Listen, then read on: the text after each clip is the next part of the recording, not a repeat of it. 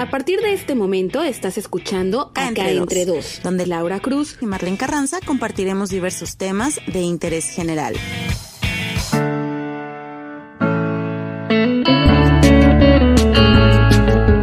Hola, ¿qué tal? Muy buen día. Muchas gracias por escucharnos en este episodio número 13 de el podcast llamado Acá entre dos. Muchas gracias porque, bueno, pues gracias a todos los que nos escuchan, eh, pues este eh, programa se ha mantenido todavía de pie y pues la verdad estamos muy contentos porque gracias al episodio anterior donde Marlene dio como dos recomendaciones de, de aplicaciones de celular para tener pues ahora sí que administrado tu dinero, surgieron más dudas de más personas que nos escuchan acerca de sobre educación financiera y pues precisamente este episodio se va a llamar educación financiera y para la cual tenemos un invitado muy especial que más adelante vamos a dar detalles. Pero antes, desde el otro lado, saludo a Marlene en la Ciudad de México. ¿Cómo estás, Marlene? ¿Qué tal el frío? Bastante frío, Lau, ya se siente el otoño-invierno a todo lo que da, ya con chocolate caliente, pan de muerto. Y eh, pues igual muy feliz de saludarte, saludar a todos y qué bueno que estuvieron participando. El tema de hoy, Lau, que como te decía, como les decía, poco a poco nos irá respondiendo todas estas preguntas Miguel Ángel Ríos Bravo. Él es mercadólogo y especialista en divulgación de economía y finanzas. Eh, agradecemos mucho que nos acompañes, Miguel, para que nos des respuesta a varias dudas que tenemos acerca de la educación financiera, que no es nada fácil. Y bueno, pues antes de que nos comience a responder nuestras, nuestras preguntas y lo puedan conocer un poco más, Comentarles que desde hace siete años él se ha enfocado en la creación y desarrollo de distintos proyectos educativos dirigidos, bueno, pues a diversos públicos. Hace talleres, conferencias, juegos de mesa, inclusive recursos digitales como libros, entre otros. Esto con la intención de poder divulgar conceptos de la economía y la educación financiera, Lau. Así es, así que bueno, pues sin más preámbulos, le damos la invitación a Miguel que el día de hoy nos va a estar respondiendo las preguntas que formulamos para ustedes y una que otra que nos llegó a través de nuestras redes sociales. Miguel, ¿cómo estás? Hola, muchas gracias por la invitación, Laura, Marlene. Eh, es un placer, un gusto estar con ustedes. Estoy muy emocionado de, que haya interés en este tema que de repente puede causar un poco de, de angustia o de escosor, pero estoy seguro que la vamos a pasar muy bien y, que pueda responder todas las dudas que, que Así es, Miguel, y bueno, pues eh, vamos a empezar porque son muchas las preguntas y sobre todo también, pues la gente quiere saber sobre educación financiera, que como les decía, así se llama nuestro episodio del día de hoy. Y bueno, primero que nada, para que entendamos un poco del tema, aquellos que no se nos dan mucho los números como, como es mi caso, para empezar, la pregunta más fácil, ¿qué es la educación financiera y para qué nos muy bien, e, es, muy importante esto que me comentas. Mira, la educación financiera se define como eh, la enseñanza de conocimientos, de habilidades, eh, de comportamientos y de aptitudes que van a permitir a las personas tomar decisiones financieras informadas y sensatas a lo largo de su vida cotidiana. ¿Para qué nos va a servir? Pues más o menos en la, en la definición lo comentaba, para tomar decisiones informadas en temas de ahorro, de crédito, de planeación a largo plazo, cuando eh, vayas a elegir una inversión. Todo esto con la finalidad de que puedas, las personas puedan cumplir algunas metas y como fin último, pues mejorar el bienestar individual y familiar. Eso más o menos es cómo se puede definir la educación financiera y como a grandes rasgos para que nos pueda. Oye, Miguel, y justamente ahorita que platicabas un poco de la educación financiera, preguntarte también, ¿desde cuándo podemos nosotros comenzar con nuestra vida financiera, por así decirlo? Este, ¿Cuándo es el momento idóneo para poderlo hacer? Pues mira, eh, distintos expertos, incluida Ana María Luzardi, que es una de las, de las grandes especialistas a nivel mundial en el tema de educación financiera, proponen que entre más pequeños comencemos a adentrarnos en estas temáticas es mejor. Se habla desde inclusive el kinder, eh, con temas muy básicos, o podríamos decirlo desde los inicios de, primaria, en los primeros años de, primaria, porque es ahí donde los papás comienzan a darle dinero a sus hijos, ¿no? Por ejemplo, el clásico domingo, este, que les dan este, cada semana a sus hijos y, o a veces les dan dinero para gastar en, la tiendita de la escuela, ¿no? Entonces ahí, que, creamos o no, es cuando ellos comienzan a tomar sus primeras decisiones financieras, ¿no?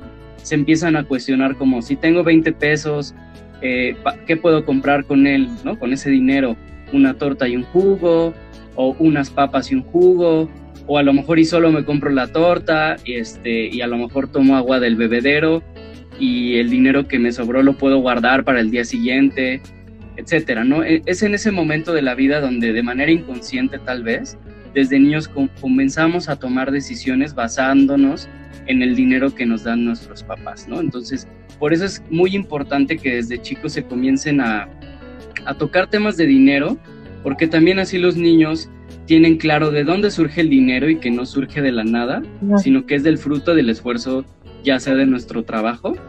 Y entonces por eso es muy importante comenzar a, tocar estos temas desde, desde muy pequeños, ¿no? Que seguramente a, a, ninguno de nosotros tres y seguramente a varias de las personas que nos hacen escuchando, pues tal vez nuestros papás nos hablaban sobre el ahorro, pero formalmente en la escuela no se tocaban estos temas y pues en ya cuando nos enfrentamos a la vida adulta es cuando empezamos a ver todas las carencias que Así es, acabas de mencionar algo muy importante. La verdad es que yo no digo que las materias que nos imparten en la escuela no sean fundamentales, yo creo que todas sirven. Sin embargo, algo que pues al sistema de educación en México le ha faltado es tener esta parte de la educación financiera, como tú dices, a ninguno de nosotros tres nos tocó una materia, yo no recuerdo una materia de educación financiera y desde ahí, desde muy temprana edad, como tú mencionas, es muy importante que tengamos conocimiento como tal, pero bueno, pues ese es otro, ese es otro tema. La verdad es que yo también quisiera preguntar, digo, ahorita no es como mi caso porque no tengo como un trabajo fijo, pero para los que están percibiendo un salario mes con mes o cada quincena, ¿qué porcentaje de nuestro salario tenemos que ahorrar a la quincena o al mes? Perfecto. Justo esa es una de las, de las dudas este, que, más comúnmente eh, preguntan las personas. Y fíjate que los expertos recomiendan más o menos que sea entre un 20 y un 30%. Sin embargo, yo difiero un poco con ese porcentaje, debido pues a la realidad de nuestro país y a los salarios pues también que, no son de lo mejor en, en muchas ocasiones y, a veces eh, no lo permite, ¿no? no permite ahorrar el 20 o el 30% puede llegar a ser muchísimo dinero para varias de las personas de nuestro país. Entonces yo lo que recomiendo es que no importa el porcentaje, lo que importa es que cumpla tres características el ahorro. Que sea una cantidad real, fija y constante en el tiempo. Cuando digo real me refiero a que sea alcanzable. Es decir, si yo digo voy a ahorrar 3 mil pesos y a lo mejor a los, a los 15 días pues me doy cuenta que definitivamente no voy a poder llegar, lo que, voy a, lo que va a suceder es me voy a sentir mal, voy a creer que el ahorro es algo imposible y voy a dejar de hacerlo. Entonces tiene que ser, tiene que ser una cantidad que tú realmente estés seguro que vas a poder alcanzar, por muy pequeña que sea, y que esta no cambie en el tiempo, es decir, que no ahorres ahorita 100 pesos y el siguiente mes ahorres 50, el siguiente 20 y el siguiente nada, sino mejor que sean 20 pesos, pero que sea 20 pesos todo el tiempo. No importa si son 5 pesos o son 10 pesos diarios, lo importante es que sea fijo y constante. Eso es lo más importante. Y justo ahorita lo que comentabas, ¿no? Fijo y constante. La verdad creo que como no tenemos esa educación financiera desde que éramos pequeños, no todos lo tenemos, entonces puede sonar un poco complicado. Sin embargo, aquí eh, me surge otra pregunta. Por ejemplo, dices eh, que, sea, que, tiene, que tiene que tener tres características. ¿Qué pasa cuando de repente se te junta, no sé, la luz, el gas, eh, la renta y tienes que agarrar de ese ahorro? O sea, ¿qué aconsejas para que no nos suceda ese tipo de situaciones y tengamos que tomar parte de eso que estamos ahorrando de manera fija y constante? De acuerdo, mira, lo, ideal sería que, antes de cualquier cosa hagas un presupuesto, ¿no? O sea, antes de, que se te junten los pagos, lo ideal sería hacer un presupuesto donde tú puedas integrar cuánto ganas, que son tus ingresos fijos, eh, tus gastos fijos como y, que son imprescindibles como la luz, el agua, los que me mencionas, la renta, el transporte, eh, internet, demás, que también integres tus gastos variables, que estos van a depender de cada persona, por ejemplo, ropa, eh, diversión, y por supuesto que también tienes que integrar dentro de este presupuesto el ahorro. Ese debe de estar siempre. Eh, y que, te, como decía hace ratito, debe ser real, fijo y constante. Eh, pero este, si, si, te das cuenta que, que, al hacer este presupuesto, que es como una radiografía de tus finanzas, o sea, cuando tú haces un presupuesto te vas a dar realmente cuenta de cuánto estás gastando y de cuándo estás ganando. O sea, si, si gastas más de lo que tienes, estás en un problema. ¿No? Entonces, si tú te estás dando cuenta de esta situación, o sea, justo que en algún momento te va a pasar que no vas a poder pagar todos los servicios al mismo tiempo, puede, puedes hacer distintas cosas, ¿no? Puedes hacer, eh, buscar ingresos extras, pues, y para esto puedes explotar tus habilidades. Por ejemplo, si tú eres muy bueno cocinando, este, pues podrías hacer a lo mejor pasteles, ¿no?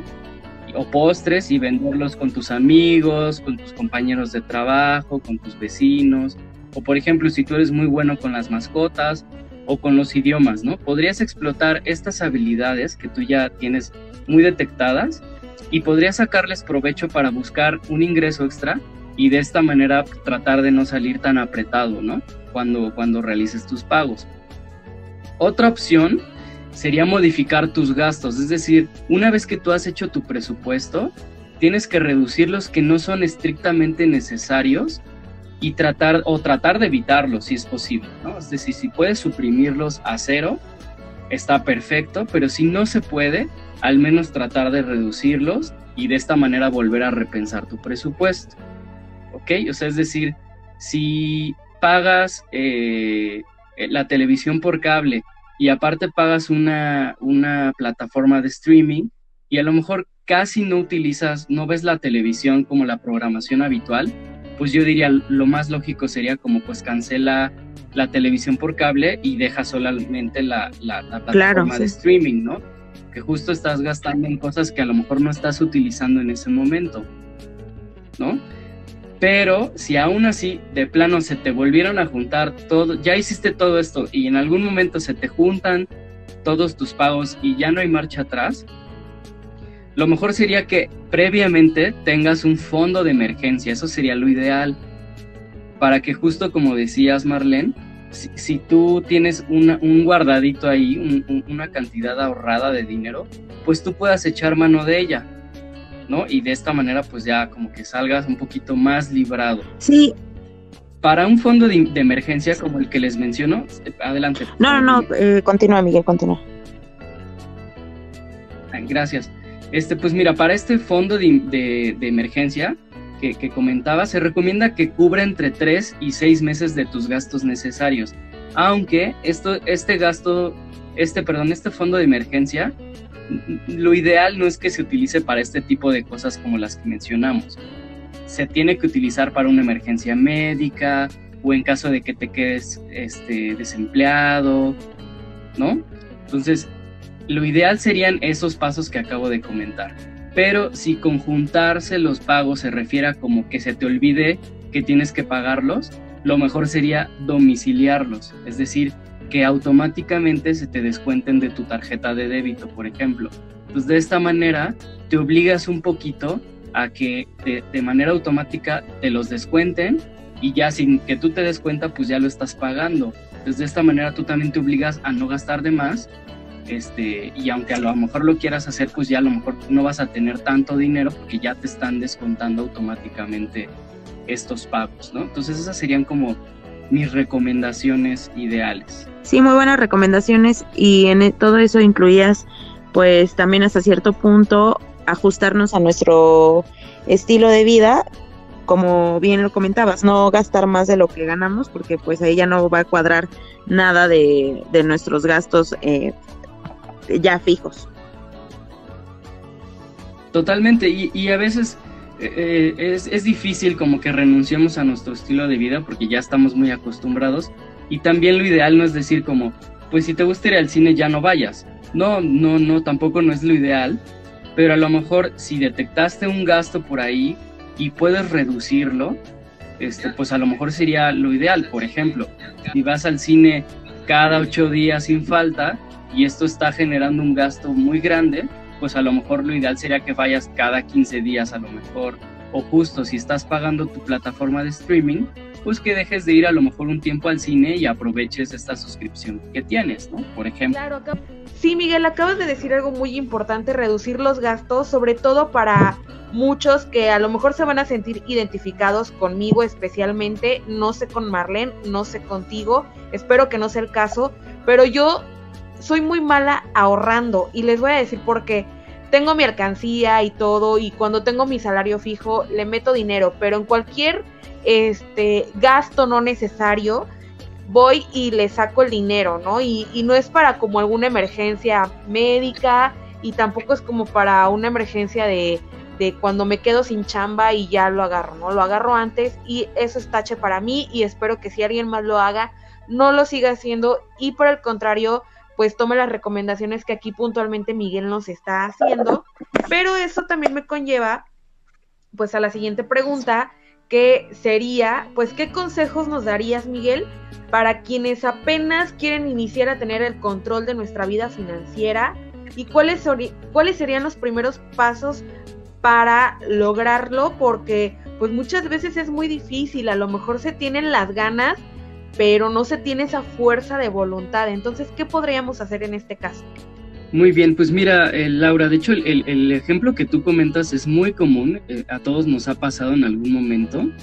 Y justo mm, yo eh, me gustaría comenzar diciendo como, a veces el guardar el dinero en una alcancía o en un cochinito, como todos lo hacemos en algún momento, a veces no es muy buena idea. Es buena idea por ejemplo, para los niños cuando comienzan a, crear el hábito del ahorro. Y si no eres muy disciplinado, te puede ayudar. Sin embargo, como a ti te pasa, eh, corres el riesgo de que caigas en la tentación de gastarte el dinero, ¿no? De, muy fácil romper el cochinito, hacerle un hoyito, este, meterle el dedo y sacarle el dinero, ¿no? Este, eh, entonces, eso, por eso es que no se recomienda a veces que se ahorre abajo del colchón, en una alcancía. Lo mejor sería ah, meterlo en una cuenta de banco y eso te dificulta un poquito si te fijas como que lo tengas a la mano, ¿no? Ya el ir a, una, a un banco, ah, como que ya dices como, bueno, mejor me espero, ¿no? En cambio, si lo tienes a la mano, pues es lo más fácil sacar el dinero y gastarte, ¿no? Entonces lo mejor sería no tenerlo a la mano, porque o lo sacas o este, pierdes, también tienes el riesgo de que te roben el dinero. Claro, sí, tienes, tienes mucha razón. Fíjate que desde el año pasado Lalo me estaba como diciendo, oye, es que deberíamos de abrir una cuenta de ahorro en, el banco X, ¿no? Pues llámese Bancomer, Banamex, Santander, lo que tú quieras.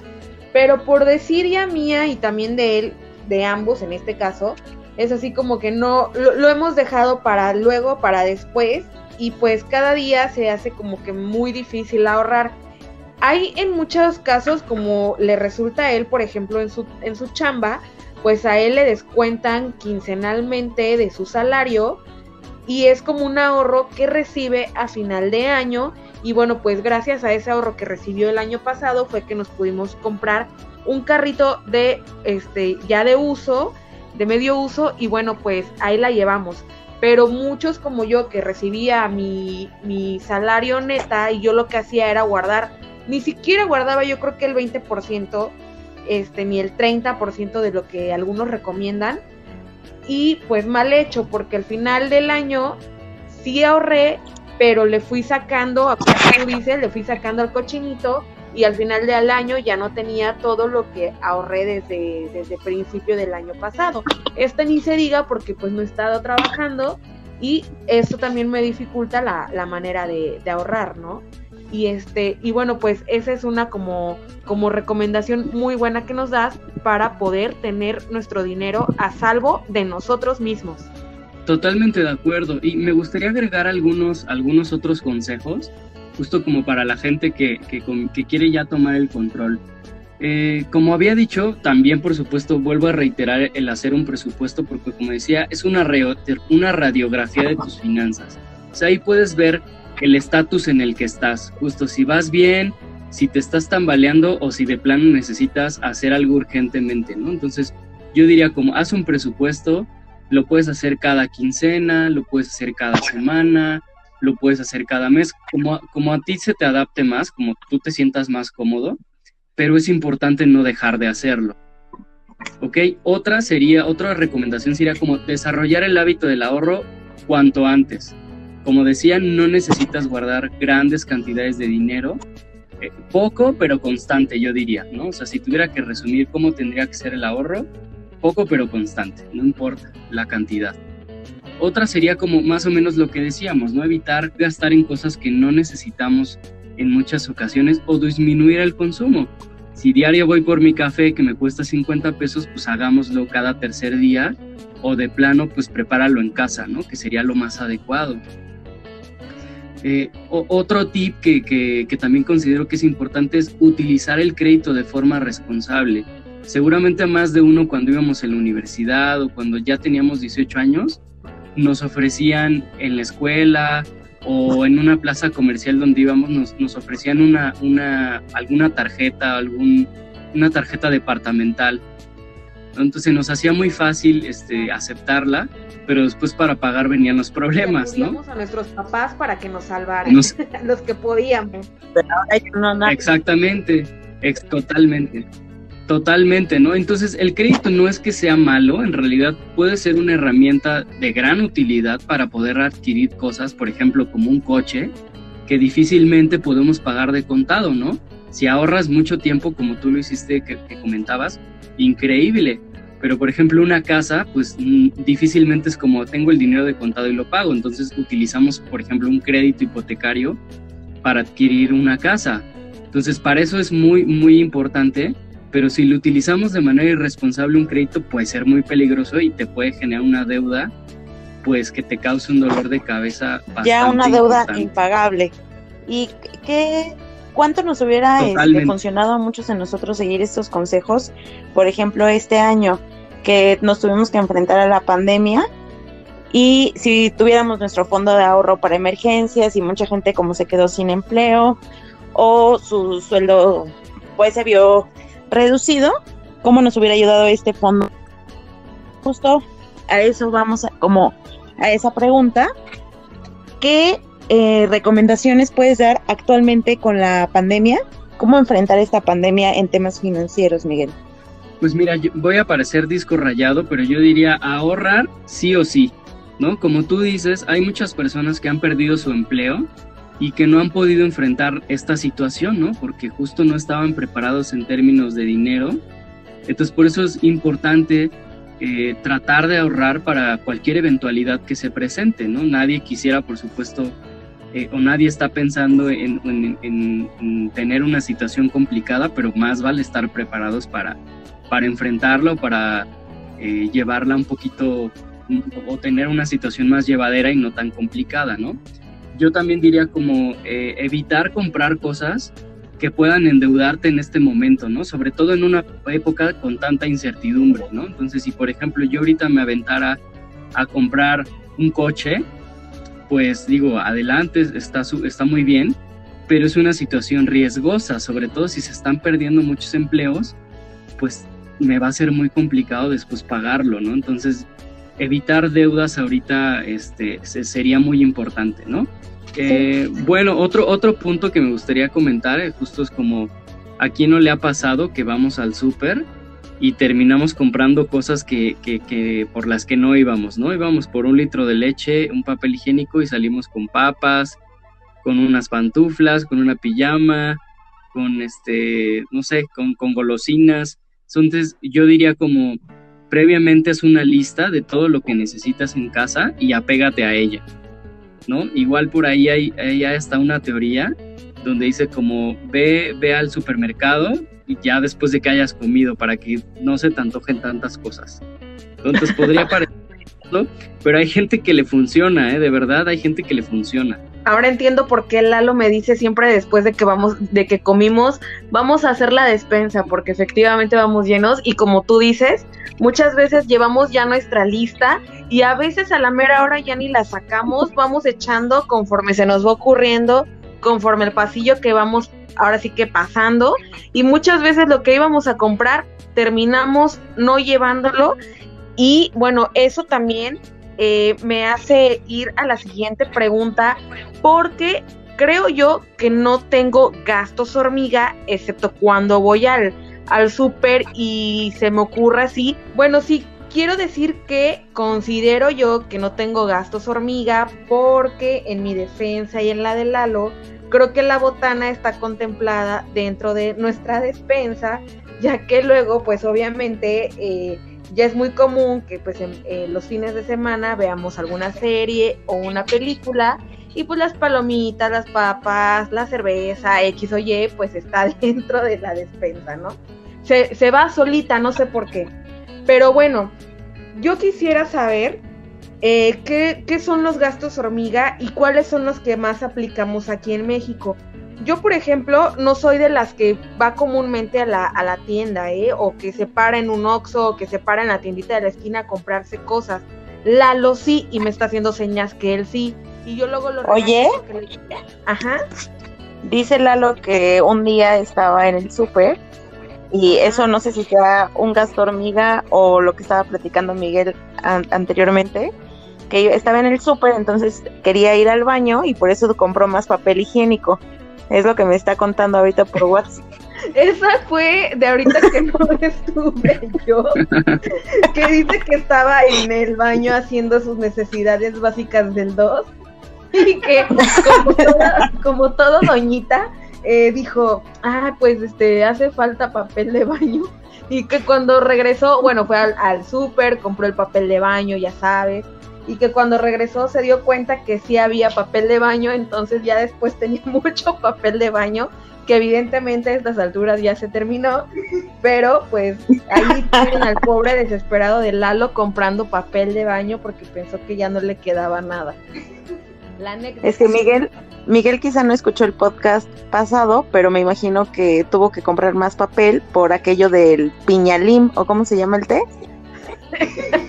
El piñalín es un té, es un té que tomamos que evidentemente tienes que dormir al lado de la taza del baño porque con eso no necesitas despertador, o sea, literal, eso te despierta bien tempranito al otro día y es que te tomas una taza calientita de piñalín. Se lo sugiero mucho si quieren bajar de peso o si como yo somos extriñidos y necesitamos ir al baño. oigan, a ver, este hay que respetar a nuestro invitado de hoy porque va a decir, bueno, ya nos desviamos un poquito del tema. Pero estábamos hablando de los gastos hormiga, que yo no me paro mucho como que a la tiendita, es más, yo no voy a la tiendita de la esquina, no me paro en los Oxxos o no voy a ninguna tienda a comprarme ni una botella de agua, eh, nada, ¿no? O sea, ni un chicle, nada, muy de vez en cuando. Entonces, pues sí me gustaría, Miguel, que nos dijeras qué son los gastos hormiga y cuáles son los que aplicamos muy común en México. Pues, pues mira, Lau, yo diría que sí tienes por ahí seguramente algún gasto hormiga. A ver. Seguramente si te pones a reflexionar, seguramente vamos, todos vamos a encontrar uno. Mira, los gastos hormiga son algún pequeños gastos que pueden, o pueden parecer insignificantes, eh, o muy pequeños, pero que si los sumamos y en conjunto pueden mermar nuestras finanzas seguramente. ¿no? Es, es muy importante identificarlos, como yo te decía, y sobre todo disminuirlos. Yo no diría otra vez como quitarlos este, y no hacer nada, sino tratar de disminuirlos. Por ejemplo, en México los que más utilizamos es el café, o sea, ir por el café a estas cadenas muy famosas, el clásico de ir a comprar cigarros sueltos, ¿no? Este, yo me acuerdo que en la universidad un amigo se quedaba sin dinero y terminaba pidiendo 5 o 10 pesos con tal de irse a comprar su cigarro, ¿no? A ese nivel llegaba el vicio. Eh, también, por ejemplo, la propina también está considerada como un gasto hormiga. Entonces, por eso es que yo creo que a pesar de que muchas de las cosas que, me comentas a lo mejor no las haces, en algún momento das propina, ¿no? Entonces, por ahí también está algún gasto hormiga que, que a lo mejor no habías contemplado. Y repito, no es que ya dejes de dar propina, simplemente que identifiques cuánto dinero se te está yendo y cuál de ellos lo podrías disminuir un poquito y enfocarlo a lo mejor al ahorro, ¿no? Enfocar esa pequeña cantidad y irla sumando al ahorro.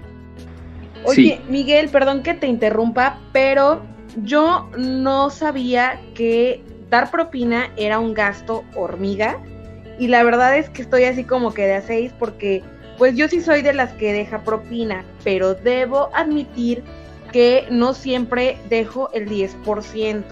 Yo dejo de acuerdo a cómo me atienden y también dependiendo cuántos meseros o meseras atiendan.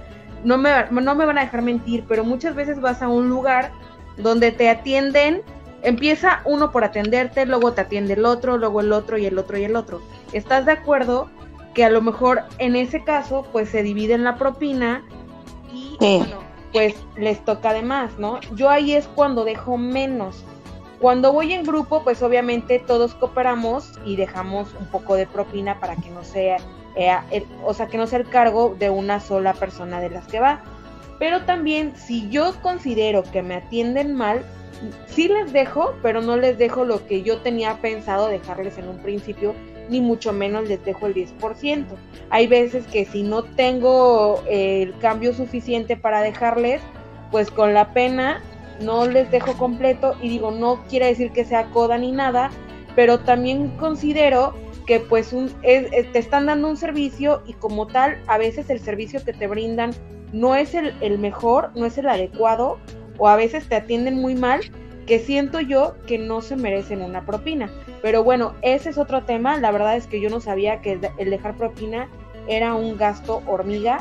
Yo la verdad es que eh, considero que los, los que, que meserean, meseras, meseros, es una gran ayuda porque obviamente es el complemento a veces a su salario que es muy bajo, ¿no? Entonces, bueno, esa, e, esa era algo que quería como dejar en claro. Pero a ver qué otro gasto hormiga podemos tener por ejemplo, la compra de chicles, de botana, que tú decías, está contemplada en, mi, en, mi, en mis compras, pero también son un gasto hormiga, las cervezas, por ejemplo, ¿no? El comprar dulces. Exacto, depende de cada persona, ¿no? Porque tenemos distintos pero en resumen son, repito, pequeños gastos que, que pueden ser como, ay, pues son 5 o 10 pesos. Pero, por ejemplo, les traigo aquí un dato este, de la Conducef que dice que en promedio eh, un mexicano puede gastar entre 16 mil y 20 mil pesos solo de gastos hormiga. Entonces es una cifra bastante grande, bastante, bastante grande. No, y sobre todo que a lo mejor al final de año ni siquiera le echaste ganitas a tu ahorro y muchos no ahorran lo mismo que tienen de gasto hormiga. Ah, pero ¿qué tal vamos a comprarnos el refresco o el agua o los que compran cigarros o los que compran chicles? Pero así deberíamos de ser de buenos, pero para ahorrar. Totalmente, y, repito, no, no, quiere decir como, pues ya no vamos a dar propina, ¿no? Porque como bien dices, Lau, pues es un complemento al salario de los meseros que hacen una labor increíble eh, y pues que debemos de agradecer, es como una gratificación la propina. Sin embargo, si hay otras cosas, como las que decías ahorita, que a lo mejor sí podríamos tratar de disminuir el mínimo, Ah, ok. Eh, qué bueno que nos comentas esto de los gastos hormiga, Miguel, porque ahí nos podemos dar cuenta dónde están nuestras fugas. Por ejemplo, lo que yo hago es comprar botellas de agua y la verdad si sumamos todo lo que nos gastamos en botellas de agua, pues sí es una cantidad importante que podríamos ahorrar y llevamos nuestro, nuestro termo, nuestro recipiente para agua. Pero bueno, tomando toda esta información que tú nos estás dando, Mar, Mar, Mar, me consta que tú haces el gasto hormiga de botellas de agua Bonafón, porque recuerdo una vez que Mucho. en, el DEPA con Modesta, que fue Lalo, tenías un buen de botellas Bonafón ya vacías y que yo digo, espero que ya no lo sigas haciendo, pero... Bonafón, si nos estás escuchando, patrocínanos. Que nos paguen. Por favor, Marlene es una muy buena consumidora de tu agua, Bonafón. No inventen, es que sí, eso es como no sé, un toco, no sé cómo poderle llamar a eso, pero aparte sí las voy coleccionando, no sé por qué. Pero muchísimo, de hecho, o sea, prácticamente había una cama en las botellas de Marlene. Y de hecho, justificaste, Marlene, este gasto, te sería interesante que ya pudieras hacer algo al respecto, justo si ya te diste cuenta.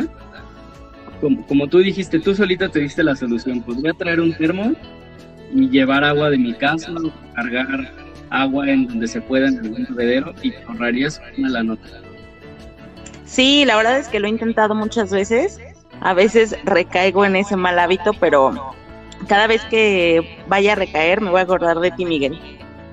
Perfecto. Puedes comprar menos, no que dejes de comprar, pero si diario compras, pues hazlo un día sí y un día no, por ejemplo. Sí, tienes toda la razón. Voy a tomar en cuenta todas las recomendaciones. Y también me gustaría preguntarte, Miguel, en relación a lo que platicabas hace unos minutos de las tarjetas de crédito, ¿qué tan convenientes son los préstamos o esas reparadoras de crédito y cómo podríamos detectar si es algo que nos conviene o nos traerá más problemas en un futuro? Muy bien, Marlene. Mira, las reparadoras de crédito pueden ser una buena oportunidad para saldar tu deuda, pero yo tengo un, un pequeño conflicto personal. Debes de tomar en cuenta algunas cosas. Por ejemplo, estas reparadoras no están reguladas por la Es decir, si tú tienes algún problema donde te hagan algún cargo eh, distinto al que tú habías pasado, si se fugan con tu dinero, no te resuelven nada, la Conducif no te va a poder ayudar, es muy probable que pierdas tu dinero. Ese sería el más importante que ¿no? Como el foco rojo. No están reguladas, entonces, pues, ¿a quién le vas a reclamar en caso de que algo te salga mal? La siguiente es que nadie, ni siquiera ellas, pueden borrar tu historial crediticio. Es decir, si tú tienes una mala nota, aunque ellos arreglen tu deuda, siempre va a permanecer tu mancha en el historial crediticio. Siempre ellos van a, los bancos o las personas que te van a poder ver tu comportamiento, si pagaste a tiempo, si quedaste a deber o si sigues pagando una deuda. Entonces, pues tampoco sirve de tanto que lo hagas con ellos, pues porque la mancha, por así decirlo, va a seguir ahí.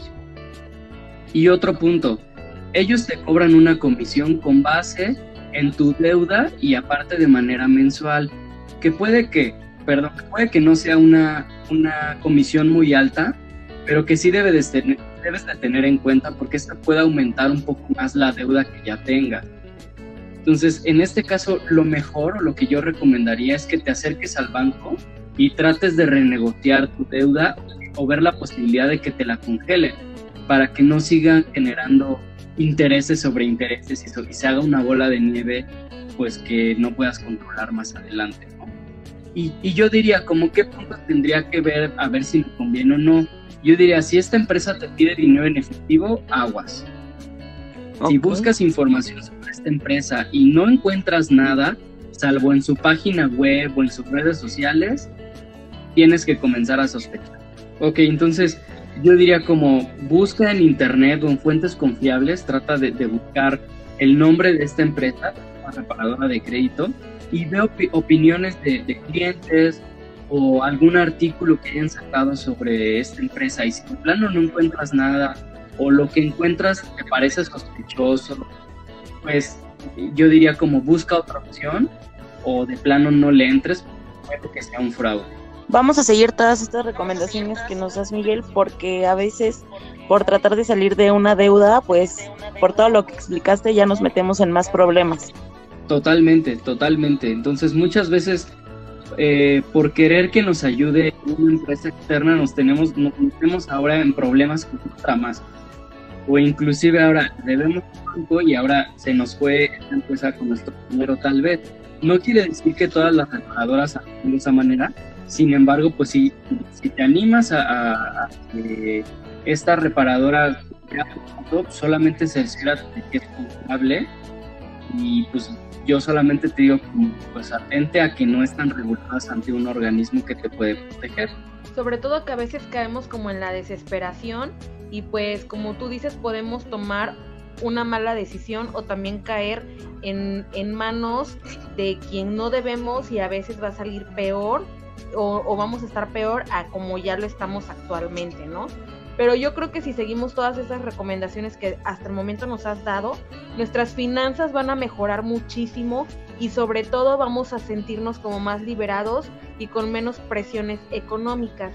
Entonces creo que hasta aquí yo espero que todas y todos que nos están escuchando todes estén tomando todes estén tomando pues como nota de todas estas recomendaciones que Miguel nos está haciendo el día de hoy pero ahora me gustaría pasar a las preguntas que nos hicieron a través de nuestras redes sociales. Y bueno, la primera que nos hizo Beatriz Martínez, saludos hasta Jalapa.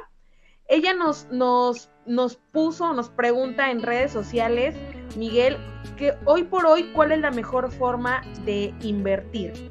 Perfecto, Beatriz, muchas gracias por tu pregunta. Saludos a Jalapa.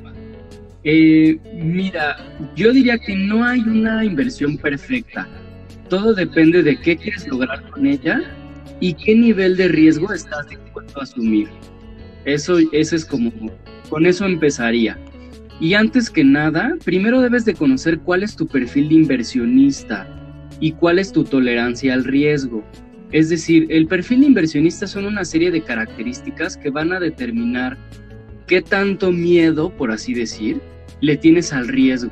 ¿Qué es el riesgo? Pues la posibilidad de que las ganancias que eh, estás esperando tú por el producto de tu inversión no se den. Que hay una pandemia puede ser un riesgo, que el banco o la empresa donde estás invirtiendo quiebre, que el gobierno al que le estás prestando dinero haga mal uso y también quiebre, todos esos son riesgos. Y, y cuando nosotros invertimos podemos controlar el nivel de riesgo, sin embargo hay cosas que nosotros no podemos controlar, por ejemplo que el dólar o que que el dólar suba o baje, o que haya una pandemia, como yo decía, o que el, bar, el banco quiebre, pues eso no lo podemos controlar. Entonces yo diría, primero con tu perfil de inversionista. ¿Cuál es el perfil de inversionista? Son tres tipos, agresivo, moderado y conservador. Si el agresivo no le importa eh, correr grandes riesgos mientras tenga ganancias altas. Entonces él casi casi es como todo o nada, yo diría, ¿no? Es como no le tiene miedo al riesgo y va por todo aunque pueda perder todo. El moderado es un poquito más precavido, sí le gusta tener ganancias medias y está dispuesto a asumir algunos riesgos, o sea, está, no le teme al riesgo, pero prefiere tener un equilibrio entre lo seguro y el riesgo. Y el conservador, pues como lo dice, como le tiene mucho miedo al riesgo y él prefiere ir a la segura, yo diría, como en términos coloquiales va a la segura, totalmente. Entonces, por ejemplo, yo recomendaría como si, si Beatriz me dijera, bueno, sí, después de este chorote que me acabas de echar, este, ¿tú en qué invertirías? Personalmente, si eres una persona que comienza a invertir, yo lo haría en CETES. Los CETES es, es como prestarle dinero al gobierno para que pueda hacer proyectos de infraestructura, para que pueda hacer el dinero lo que él decida que, pues, que va a hacer, ¿no? Entonces, por ejemplo, los CETES es una opción muy segura porque la posibilidad de que quiebre un gobierno no es que no exista, sin embargo es un poco más complicada y la posibilidad de que no te paguen el dinero de tu inversión también es, es bajita. Sí existe un riesgo, pero el riesgo es muy bajo. Por lo tanto, también las ganancias van a ser muy bajas. Sin embargo, es, es, este, es una forma muy segura y es una forma de que tú vayas perdiendo el miedo a las inversiones. ¿no? Ese sería como un ejemplo. Y además lo interesante de, esta forma de invertir que decía son los CETES es que puedes invertir a partir de 100 pesos, que eso es lo mejor. No necesitas cantidades de dinero para poder ser inversionista. Entonces, yo, en, en, experiencia personal, yo comencé a invertir CETES, fue mi primera experiencia como inversión, y por supuesto que tienes miedo de perder tu dinero, de qué pueda suceder. Pero te digo, lo, que te da la posibilidad es que son 100 pesitos. Entonces dices, bueno, a ver, 100 pesitos los voy a echar y a ver qué sucede. Y te digo, la, la, la posibilidad de que pierdas tu dinero es muy baja, aunque vas a ganar poquito. Ok. ¿Ok? Otra opción sería hacerlo en tu Afore. Si ya tienes un Afore, pues apuéstale a tu Afore y esta sería como una visión de largo plazo. Entonces, las, cuando tú le metes dinero a tu Afore, pues ellos invierten. Por ejemplo, una parte de, las Afores se invirtió en el aeropuerto, ¿no? Entonces, justo ese es un riesgo, pues el, el, el aeropuerto se canceló y pues se perdió mucha lana del que estaba invertida, ¿no? Pero a lo mejor más adelante se pueden recuperar. Y otra inversión que es como muy, muy, muy, este, muy socorrida, pues comprar un inmueble. Si tienes el dinero para comprar un terreno, un departamentito, una casa, adelante. O sea, esa es una inversión que, cada vez va a valer más. O sea, si tú compras un terreno en, una buena ubicación o un departamentito, va a valer más y además tú lo puedes rentar y, aparte pues vas a ganar una lanita extra. Así es, esa, esa tercera recomendación que el tener un, terreno ya sea para renta de, un local o de una casa habitación es eh, muy importante, sin embargo, pues en la actualidad yo siento, es mi percepción, que cada día es como más difícil eh, tener como algo propio, ¿no? Si no es por herencia, las generaciones de ahora se nos complica un poquito más por la cuestión del Infonavit, de que no todos los trabajos tienen como este tipo de prestaciones en las que a largo plazo podamos hacernos de nuestro propio patrimonio y si no es por herencia no podemos obtener nada. Pero bueno, yo creo que también la, la inversión de CETES, que solamente lo había escuchado hablar esa, esa palabra en, en comerciales de bancos, ahora ya me queda un poco más claro qué es, la verdad. Pero bueno, siempre vamos a, a tener como como esa idea de inversión. Por ejemplo, este año poniendo de, de, entrever lo que es la pandemia, mucha gente le, invirtió a la cuestión de el servicio de motorrepartidor. No, por ejemplo, en ciudades como la Ciudad de México, que existe el Uber Eats y todo este rollo. En ciudades más pequeñas, como donde estoy ahorita, Chetumal o allá en Poza Rica, eh, empezaron a, este, estas cosas de repartidores con muchos nombres o también de manera independiente. A lo mejor una buena inversión fue comprarte una moto y echarla a andar porque como Marlene dijo hace, hace ratito, mucha gente se quedó sin chamba y pues ahorita la idea es sacar la chamba sí o sí para tener pues que comer en tu casa y creo yo que una buena inversión en este momento son el servicio de repartidores para hacer todo tipo de diligencias y es muy buena, ¿no? Pero esas son a cortas, a, algo corto, ¿no? A quien ya le tira cosas de inversiones más grandes, pues puede seguir estas recomendaciones que tú nos acabas de dar. Y bueno, pues eh, esta, esa fue la primera pregunta. También Beatriz mencionaba otro, otra, bueno, más bien hacía otra pregunta, pero es más enfocada a eh, cosas de contabilidad. Así que esa pregunta, bueno, pues queda este un poquito, eh, ya le vamos a pasar la, la respuesta por, por redes sociales. Totalmente. Y a Beatriz nada más me gustaría terminar comentándole que eh, la regla de oro de las inversiones es como si, eh, eh, si buscas grandes ganancias, tienes que asumir grandes riesgos y viceversa. Si quieres asumir riesgos muy bajos, tienes que, pues, que asumir ganancias muy pequeñas. Así va a ser siempre. La persona que te diga que vas a invertir poco dinero y vas a ganar mucho, o, mejor dicho, la persona que te diga que vas a tener grandes ganancias y que los riesgos son prácticamente cero, te están mintiendo. O sea, te quieren ver la cara o puede ser un fraude. Entonces hay que tener mucho cuidado, que yo he visto en, en redes sociales muchísimo esto de invierte dos mil pesos y en tres semanas lo vas a triplicar. Yo no digo que no sea posible, sin embargo, los riesgos de perder ese dinero, para mí, seguramente yo pienso que son altísimos. Como la flor de la abundancia, ¿no? Totalmente. Las, las los negocios piramidales, este, donde de entrada te, te, piden comprar una serie de un kit para vender y demás. Eso, por favor, mm, evítenlo, porque eso pues, es, un, es una estafa y está comprobado y pueden ver miles y miles de casos en nuestro país y alrededor del mundo que operan de la misma manera. Entonces hay que tener mucho cuidado y siempre inviertan en instituciones y en organismos regulados y que tengan pues cierto prestigio. Que es muy peligroso. Sí, hay que tener cuidado con todo esto que comentas. Y como dices, no, nadie te puede ofrecer como las perlas de la Virgen eh, invirtiendo muy poquito. Hay que también invertir de acuerdo a nuestras posibilidades y de esa magnitud también serán nuestras ganancias. ¿Qué otra pregunta, Lau, nos hicieron en redes sociales? Sí, fíjate que también Itzel García, eh, ella pregunta que le gustaría saber cuáles son las alternativas que proponen, que propone a las tandas si no contamos con mucho capital para hacer inversiones, ¿no? Que fue lo que, pues, Beatriz nos preguntaba acerca de las inversiones y bueno, creo que muchos en, este, han recurrido a, a, las, a las tandas. En mi caso, yo no confío mucho, pero bueno, que para los que no tienen mucho capital para las inversiones, ¿qué se pudiera hacer, Miguel?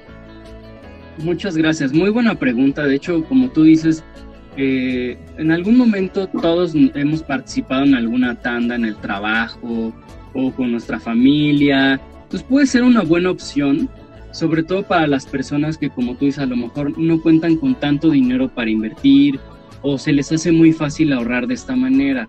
Sin embargo, es, es importante comentar que se corren muchos riesgos. Los riesgos de que pierdas tu dinero son muy altos. Me he tocado escuchar casos donde, pues ya que le tocaba a tal persona recibir su dinero, pues se desaparecieron. Entonces le quedaron a deber 10, 15, 20 mil pesos. Entonces, imagínate, eso, es un dineral, ¿no? Es, es, el ahorro de varios meses o incluso de un año. Este, entonces, por eso es que las tandas de repente no son muy recomendadas y además las tandas no contemplan algo que se llama inflación, que es que cada, que, eh, ¿cómo decirlo? La inflación es cuando los precios, todos los precios que en promedio consumimos los mexicanos van a aumentar. Entonces nuestro dinero cada vez va a comprar menos. 100 pesos de hoy seguramente dentro de un año van a comprar menos. No sé si algunas veces han escuchado decir como sus papás, como es que antes con 20 con 10 pesos podíamos comprar tanto, ¿no? Y ahorita 10 pesos pues seguramente nos alcanza para prácticamente muy poco, ¿no? Entonces, cuando, cuando en una tanda tienes el dinero o también, por ejemplo, en un cochinito, el dinero se está depreciando. Entonces cada vez que pasa el tiempo, esos mil pesos que tal vez tienes van a comprar menos dentro de seis meses posiblemente dentro de un año. Entonces lo mejor sería invertir o guardar este dinero en una cuenta de ahorro que al menos te dé un mínimo de rendimientos, aunque sea muy poquito. Pero lo importante es que tu dinero no se vaya, no vaya perdiendo valor con el fenómeno de la inflación. Otra, otra posibilidad es la que ya mencionaba antes, que es la de CETES, que repito, es una opción muy segura, que te va a ofrecer poquitos rendimientos, pero que tu dinero va a estar a salvo y que tú tienes la posibilidad de elegir cada cuándo quieres disponer de ese dinero, cada mes, cada dos meses, cada tres meses, cada año. Tú eliges como eh, cuánto tiempo quieres que dure la, la inversión. Entonces, a lo mejor yo invierto 100 pesos en tres, a tres meses y entonces en tres meses ya puedo disponer de ese dinero.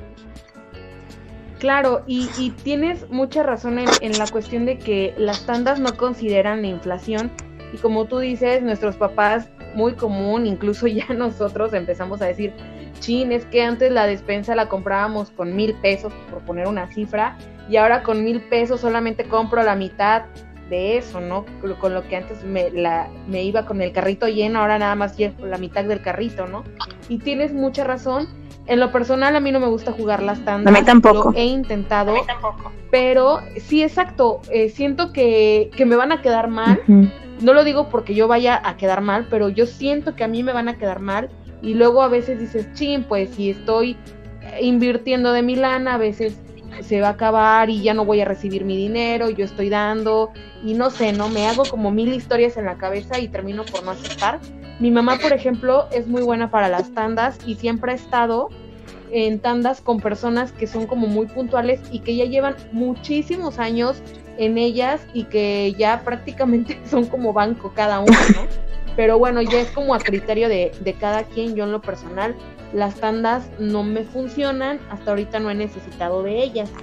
Pero bueno, Diana Cruz, mi hermana, nos hace una pregunta que ya la, eh, pues la has venido como respondiendo en todas las, las respuestas anteriores con las preguntas. ¿Cuál sería entonces la mejor manera que tenemos para ahorrar? Perfecto, muchas gracias Diana por tu pregunta. Mira, pues como había dicho anteriormente, fija, fijar una cantidad que puedas cumplir y que sea constante en el tiempo. Si puedes irla aumentando como van aumentando tus ingresos, maravilloso. Para que si ahorita ganas 10 mil pesos y ahorras 100 y, el día de mañana ganas 20 mil, pues que no sigas ahorrando lo mismo, sino que puedas ir aumentándolo de ser posible. Otra cosa, pues yo diría como si te cuesta mucho trabajo, si el dinero te, te quema, hasta en las manos y recibes el dinero y ya te lo puedes gastar, yo diría como puedes pedirle a tu banco que, que te descuente una cierta cantidad cada mes o cada quincena y de manera automática, si tú te des cuenta, vas a estar ahorrando. Y a lo mejor en tres meses que te acuerdes que, que pediste esto, ya vas a tener una buena manita. Entonces, el ahorro automático es una herramienta maravillosa porque sin que tú te des cuenta y sin hacer nada prácticamente más que pedirle al banco que lo haga, ahí va a tener tu dinero guardado. Eh, otra también eh, eh, evita hacer compras impulsivas ni necesarias, ¿no? Es lo que, lo que ya decíamos, ¿no? A veces pues que obviamente queremos comprar cosas, pero piensa, ¿pasa algo si no me lo compro? Si la respuesta es no, entonces no lo compres, yo diría, ¿no? O sea, prácticamente sería como mi consejo. Eh, siempre que te sea posible, prepara tus alimentos en casa, ¿no? Por ejemplo, yo algunos días eh, estoy a la oficina, entonces yo eh, estoy tratando de llevar comida para no comprar fuera, ¿no? También por una cuestión de, protección de la salud, pero pues también para ahorrar. Siempre te sale más barato llevar comida de casa que salir a comprar a la calle, ¿no? Porque muchas veces terminamos gastando un poquito más y luego no, no comemos tan bien, ¿no? Claro. Este, otro tipo, por ejemplo, que a muchas personas funciona es cada vez que te sea posible, no traigas tus tarjetas. Porque está comprobadísimo que las personas cuando, cuando traemos nuestra tarjeta, gastamos más. ¿No? Entonces, cada vez que traigo mi tarjeta y me iba a gastar 200, me termino gastando 500, a lo mejor con la tarjeta de crédito, pues porque no me doy cuenta de cuánto estoy gastando hasta que me llega mi estado de cuenta. Entonces, si es posible y vas a salir con tus o con tu novio, guarda tu tarjeta en un cajón y lleva solamente el dinero que te pienses gastar, ¿no? Y por ejemplo, hay otro, otro tip que, con ese yo creo que finalizaría. Eh, existen distintas apps, como las que mencionaron en el podcast pasado, que lejos de, de decirte como no compres, consumas, premian tu consumo. Por ejemplo, existe una, y no es comercial, ¿eh? existe una aplicación que se llama Afore Móvil que pueden descargar en su en su celular. Me parece que está para iOS y, para, por supuesto para Android. Entonces aquí la única... sí, totalmente. No es mención pagada, se los juro. Este, deberían de pagarme porque esta cada vez que puedo la, la promoción porque a mí me encanta la utilizo para, para prácticamente todo lo que puedo. Entonces, esta aplicación, la única condición es que tú tengas una Afore, que ya, por ejemplo, Sura, este, la de Banco Azteca, no tengo, tengas, exactamente, totalmente. Cualquiera de esas, que tú ya tengas tu Afore, y, por ejemplo, si eres de las personas que recarga cada mes tiempo a su celular, este, por ejemplo, haces una recarga de 100 pesos y de esos 100 pesos, 9 pesos o 4 pesos te van a ir a tu Afore. Pero a ti no te van a hacer la recarga de 100 pesos. A los 4 o 5 pesos que se van son independientemente de tu compra. Entonces, cada vez que compres crédito, que compres este por ejemplo, creo que están distintas marcas, una marca de donas, me parece, de parques de diversiones, de membresías de videojuegos. Hay muchísimas cosas de boletos para el cine. Todas esas compras que tú hagas, una cierta parte te van a tu Afore. Entonces justo te, de hecho ese apartado se llama ahorra con beneficios. Entonces tú no dejas de consumir y aparte al mismo tiempo estás ahorrando para tu retiro, ¿no? Entonces a mí esa aplicación me encanta porque creo que justo no estás renunciando a, tus cosas, a justo a, ir al cine, a, ponerle crédito a tu celular, pero pues, justo lo estás haciendo y aparte estás ahorrando, que me parece una iniciativa este, muy buena, ¿no? No sé qué les parezca a ustedes, si ya la habían escuchado. No, yo tampoco. había escuchado de esa aplicación que nos acabas de recomendar. Y de hecho, bueno, yo en, la aplicación móvil que tengo de mi tarjeta de débito, vienen así como apartados de ahorro del mes, algo así. No, no recuerdo bien exactamente en este momento cómo dice, pero tampoco sé utilizarla y, y entonces a veces como como la parte de no saber cómo utilizar tu aplicación o cómo ahorrar desde, desde tu aplicación, porque ya ni siquiera tienes que llevar el dinero al cochinito, ¿no? A lo mejor ahí mismo en, el, banco, desde la banca móvil, te permite hacerlo, pero a veces no se la decide de ir a que te expliquen o buscar a alguien que te explique, es demasiado complicado, por lo menos así es mi caso. Pero bueno, voy a tratar de descargar. ¿Cómo se llama, Miguel?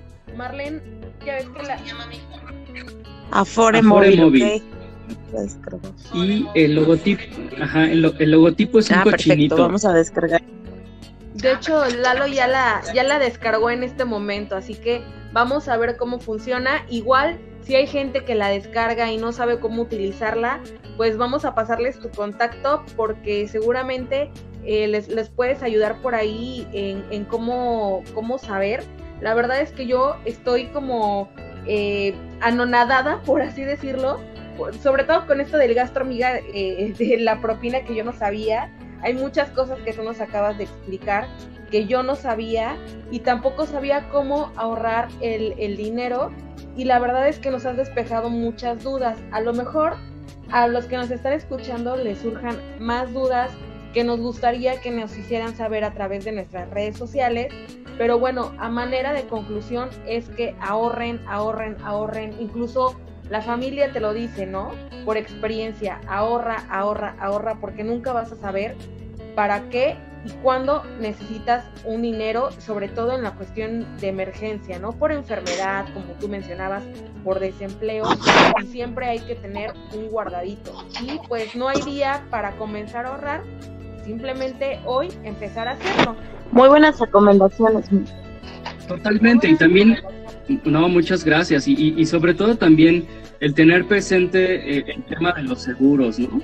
Justo nadie contrata un seguro pensando que lo va a utilizar, ¿no? En realidad, pues nadie quiere utilizar un seguro de vida, por ejemplo, o de gastos médicos, pero hay que estar preparados porque justo en, una situación sanitaria como la que estamos viviendo, eh, hay muchas muchas personas como los freelance que, que no tienen seguridad social, entonces en su caso tendría que ser muy importante que tengan un seguro de gastos médicos en caso de que tengan alguna alguna situación de, salud, ¿no? También ese tema es muy muy importante. Bueno, el chiste es que ya estamos en la recta final de este episodio llamado Educación Financiera. La verdad es que nos alegra mucho que Miguel haya aceptado esta invitación para despejar algunas de nuestras propias dudas y de las dudas que muchos de los que nos escuchan cada viernes pues tienen acerca de la educación financiera.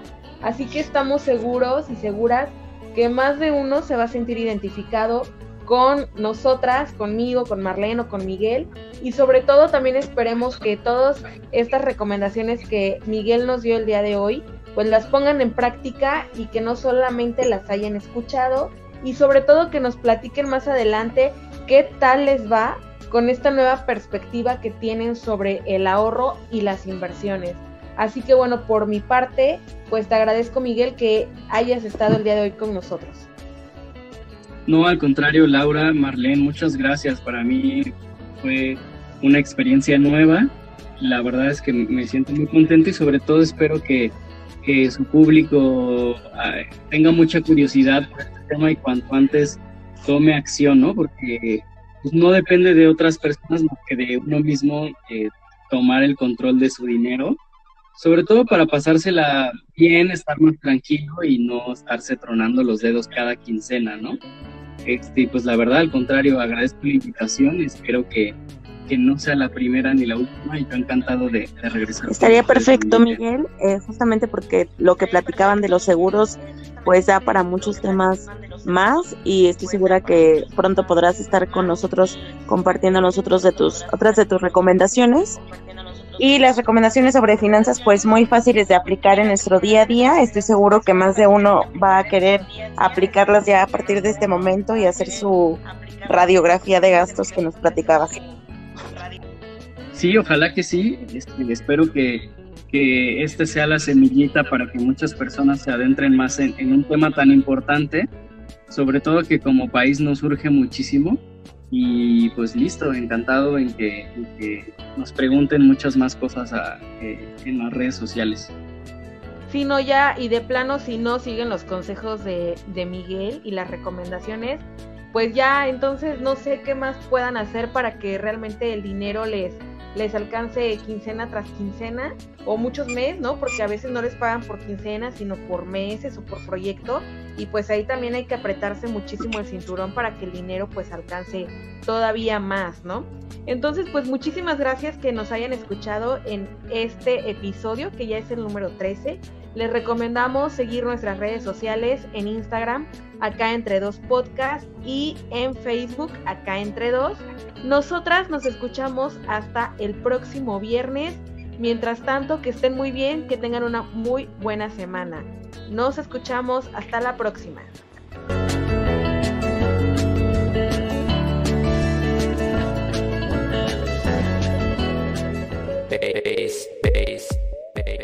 Esto fue todo por hoy. Nos escuchamos la próxima semana con un nuevo tema en Acá entre dos.